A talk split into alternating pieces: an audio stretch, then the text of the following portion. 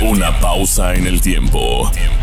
El licenciado Gastón Alegre entrevista al presidente de la República, año 2000. Yo quisiera recordarle, señor presidente, algo muy importante, que es el mundo maya relacionado con el turismo. A la fecha, creo que las negociaciones eh, bilaterales o, multilaterales con Belice, con Guatemala, con Salvador, Honduras, han estado un tanto cuanto estancadas. Yo creo que a iniciativa de México, que es precisamente el que más estados, el que más población tiene de origen maya, pudiéramos nosotros iniciar esa esas, relaciones a través de su gobierno federal, señor presidente. Sí, en México, en México estamos convencidos de este proyecto.